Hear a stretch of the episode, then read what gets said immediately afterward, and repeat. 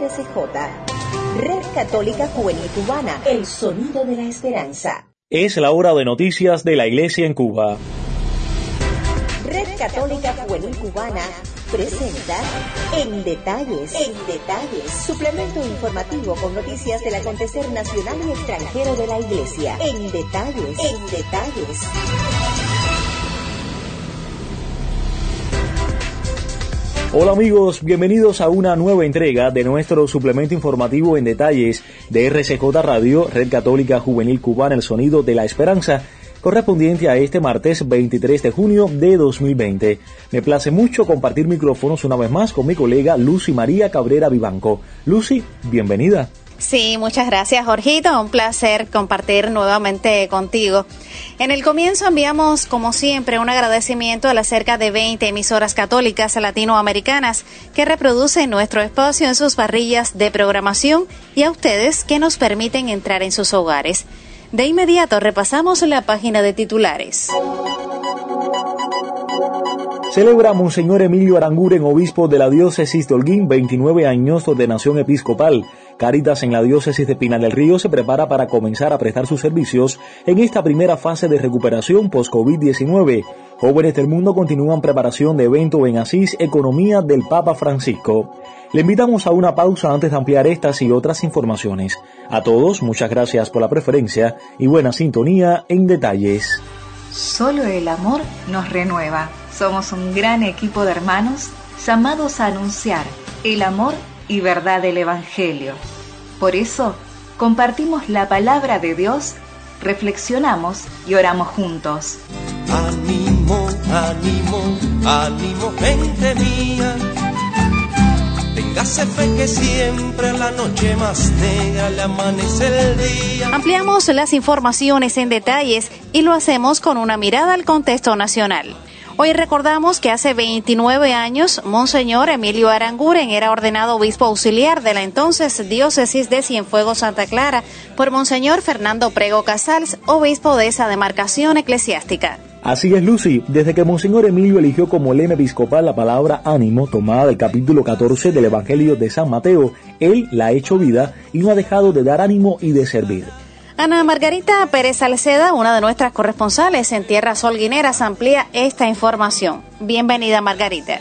Monseñor Emilio o Emilio Aranguren Echeverría nació en Santa Clara el 2 de septiembre de 1950. Es el hijo menor de un matrimonio de migrantes del País Vasco en España. Fue ordenado sacerdote el 1 de febrero de 1976 en la Santa Iglesia Concatedral de Santa Clara de Asís. Un día como hoy, 23 de junio de 1991, fue ordenado obispo auxiliar de Cienfuegos, Santa Clara, por Monseñor Fernando Ramón Prego. El 1 de abril de 1995 fue nombrado obispo de Cienfuegos al dividirse la diócesis de Cienfuegos, Santa Clara. El 14 de noviembre de 2005 fue nombrado obispo de la diócesis de Holguín y casi la totalidad de la provincia de Las Tunas. Próximamente, en este año, estará cumpliendo 15 años de presencia para con el pueblo holguinero. Recuerdo que apenas tenía 12 años de edad cuando en horas de la mañana de aquel 14 de noviembre de 2005, junto a mis abuelos paternos, mi padre y hermana pequeña, esperábamos desde los saltos de la escalera que conduce al coro de la Santa Iglesia Catedral de Holguín su entrada tan alegre para la toma de posesión. Y como adolescente que era, Recuerdo también haberle dicho a mi mamá una vez de regreso en casa, este obispo sí está nuevo, ¿con qué energía viene? A lo largo de estos 15 años como obispo en la diócesis, en su total entrega y acompañar, nos ha regalado un hombre cercano, humilde, sencillo, hacedor de cuentos y de mucha construcción, pero no solo de templos, sino de espiritualidad. Para el año 2016 la diócesis también celebró con alegría y entusiasmo sus bodas de plata episcopales, una dicha para los fieles holguineros, por la que agradecemos mucho a Dios. El 13 de noviembre de 2017 conocimos la noticia en el obispado de Holguín por su entonces secretaria Rosa María Fernández de su elección como presidente de la Conferencia de Obispos Católicos de Cuba. Hoy en su aniversario episcopal número 29, pedimos a Dios derrame abundantes bendiciones para que continúe anunciando con ánimo, tal como dice su lema sacerdotal, la palabra de Dios a todos los hombres y mujeres de Cuba y el mundo. Para este espacio, desde la diócesis de Holguín, Ana Margarita Pérez Salceda. Muchas gracias a nuestra buena amiga Ana Margarita Pérez Salceda. Nosotros seguimos en la diócesis de Holguín y es que Monseñor Emilio siempre se ha caracterizado por su cercanía y amistad con el pueblo cubano, no solo el católico, sino todos aquellos que lo necesiten. Es un obispo que le gusta comunicar y que ha sido artífice de la construcción de la iglesia dialogante soñada en el ENEC. Hoy se desempeña con la gran responsabilidad de presidir el episcopado cubano. Nuestro equipo ha logrado establecer comunicación con él. Ya lo tenemos en los micrófonos, así que bienvenido, Monseñor, y muchas felicidades.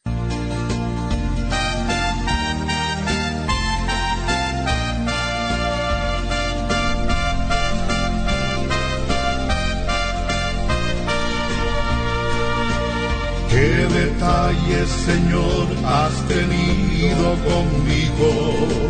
Cuando me llamaste, cuando me elegiste, cuando me dijiste que tú eres mi amigo. Sí, Jorgito, agradezco mucho las diferentes expresiones que tanto por teléfono como también personalmente y a través de estas vías que estamos aprendiendo a utilizar, especialmente los de mi generación, eh, me han expresado el cariño y la oración y la felicitación en este día en que celebro 29 años de haber sido ordenado obispo en la hoy catedral de Santa Clara de Asís, en Santa Clara, como obispo auxiliar de la diócesis de Cienfuegos Santa Clara, en ese momento pastoreada por Monseñor Fernando Prego Casals, que fue el obispo consagrante, junto a Monseñor Pedro Meurice, arzobispo de Santiago de Cuba, y a Monseñor José Ciro González Bacallao, obispo de Pinal del Río, que fueron los, consagra los co-consagrantes. Aquel momento mi lema fue ánimo, la expresión de San Mateo capítulo 14, versículo 27, cuando Jesús en la barca le dice a los apóstoles, ánimo, no tengan miedo, eh, soy yo y creo que este lema me ha acompañado a lo largo de estas casi tres décadas y hoy tiene una extraordinaria vigencia y por eso la comparto con todos los que escuchan eh, y a la misma vez los, los animo para que en este momento también levantemos el corazón, que es lo que significa esta expresión dicha por Jesús. Muchas gracias a todos los que hoy rezan para que el Señor verdaderamente me bendiga y yo pueda corresponder a su gracia. ¿Qué detalles, Señor, has tenido conmigo? En detalles, en detalles, suplemento informativo con noticias del acontecer nacional y extranjero de la Iglesia. En detalles, en detalles. Seguimos con otras informaciones del contexto nacional. Caritas en la diócesis de Pinar del Río se prepara para reanudar sus servicios tras decretarse la primera fase de recuperación post-COVID-19. Nuestra corresponsal en ese territorio, Tania Gómez, dialogó en detalles con Manuel Alejandro García Morales, director de Caritas Diocesano. Bienvenido, te escuchamos. Un saludo para todos los que me escuchan. A 100 días de haber comenzado en nuestro país la situación higiénico-sanitaria dada por la propagación a nivel mundial del virus SARS-CoV-2, se decreta el inicio de la fase 1 para la recuperación en casi todo el territorio nacional. Nuestra oficina diocesana de Cáritas en Pinal del Río, por tal motivo, decidió establecer las normas para la etapa post-COVID 2019, las cuales fueron elaboradas a partir del análisis y la reflexión del equipo diocesano integrado por todos los coordinadores de los diferentes programas y servicios. El uso obligatorio de las mascarillas, el frecuente lavado de manos, el uso del hipoclorito de sodio para la desinfección de manos y zapatos a la entrada de las oficinas y locales, la higienización de los mismos, así como la extrema vigilancia de los síndromes febriles y catarrales, son medidas que se mantienen de forma general en esta fase. El programa de personas mayores, en su caso concreto, detuvo su servicio en sus 28 comedores, debido fundamentalmente al desabastecimiento de los mercados y la imposibilidad de comprar los alimentos. Dada esta realidad, el programa, a través de los párrocos, equipos parroquiales, los animadores y voluntarios, hemos entregado una ayuda en efectivo a los 668 beneficiarios en toda la diócesis de Pinal del Río. Son muchas las muestras de gratitud y cercanía por este jefe. El programa Grupo de Desarrollo Humano, GDH, por su parte, mantiene cerrado el servicio en sus cuatro guarderías hasta el próximo mes de septiembre, donde, de manera excepcional, dadas las condiciones higiénico-sanitarias, no permitirá este curso nuevos ingresos con el ánimo de mantener al mínimo la cantidad de niños en los locales. El programa Aprendiendo a Crecer mantendrá el seguimiento a los miembros de los grupos existentes en la diócesis, en tanto no se puedan reanudar los encuentros de los mismos. Los 124 beneficiarios de este programa también recibieron una ayuda en efectivo para paliar la difícil situación económica de estas familias como también recibieron esta ayuda los niños con enfermedades crónicas terminales atendidos desde nuestra oficina.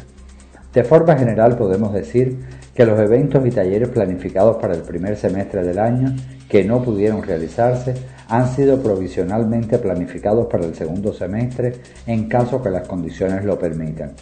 Las vías para el acompañamiento irán cambiando a tono con la realidad existente, desde la vía telefónica hasta la presencial. Servir y acompañar son premisas de nuestro trabajo y en condiciones especiales no dejarán de serlo. Por tanto, la Oficina Diocesana de Cáritas apoya y asiste en tiempos de pandemia. Estás escuchando En Detalles, suplemento informativo de la Red Católica Juvenil Cubana. Gracias por la preferencia. Cambiamos de información. Más de 2.000 jóvenes procedentes de 120 países del mundo están participando en una comunidad virtual para prepararse al evento Economía de Francisco que se llevará a cabo en el próximo mes de noviembre en Asís, Italia. El evento Economía de Francisco convoca jóvenes economistas y empresarios de todo el mundo. Iba a realizarse del 26 al 28 de marzo de 2020, pero fue aplazado por la propagación de la COVID-19. Una de las organizadoras de esta iniciativa solicitada por el Papa Francisco es una religiosa de la Congregación de las Hijas de María Auxiliadora, Sor Alessandra Smerelli, quien tras haber concluido sus estudios eclesiásticos, teología, filosofía, espiritualidad, ha realizado diferentes estudios académicos en el ámbito de la economía. En conversaciones con ASI Prensa, Sor Alexandra confirmó que el encuentro debería ser pospuesto para el mes de noviembre, pero reconoció que aún se desconocen cómo serán las condiciones de la pandemia en aquel periodo. De este modo, los preparativos de este evento continúan. La religiosa italiana señaló a Así Prensa que el número de participantes al momento son más de 2.000 jóvenes ya seleccionados procedentes de 120 países del mundo y añadió que la sede principal del encuentro será en la población de Asís, localizada en la región italiana de Umbría, lugar conocido a nivel mundial por ser la ciudad natal de San Francisco.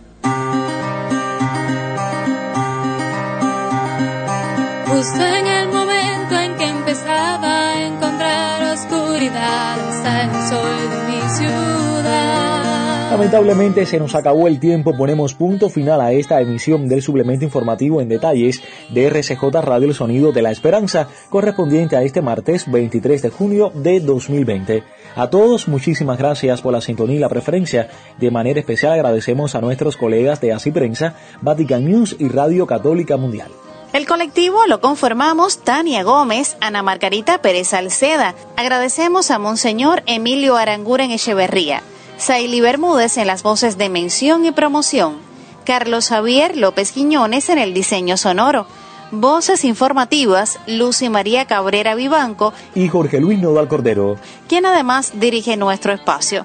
Hasta un nuevo encuentro y que el Señor nos bendiga a todos nosotros.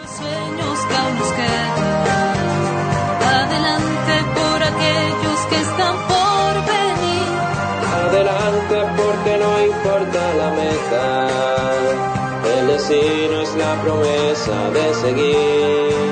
Adelante. Esta es RCJ, Red Católica Juvenil Cubana, el sonido de la esperanza.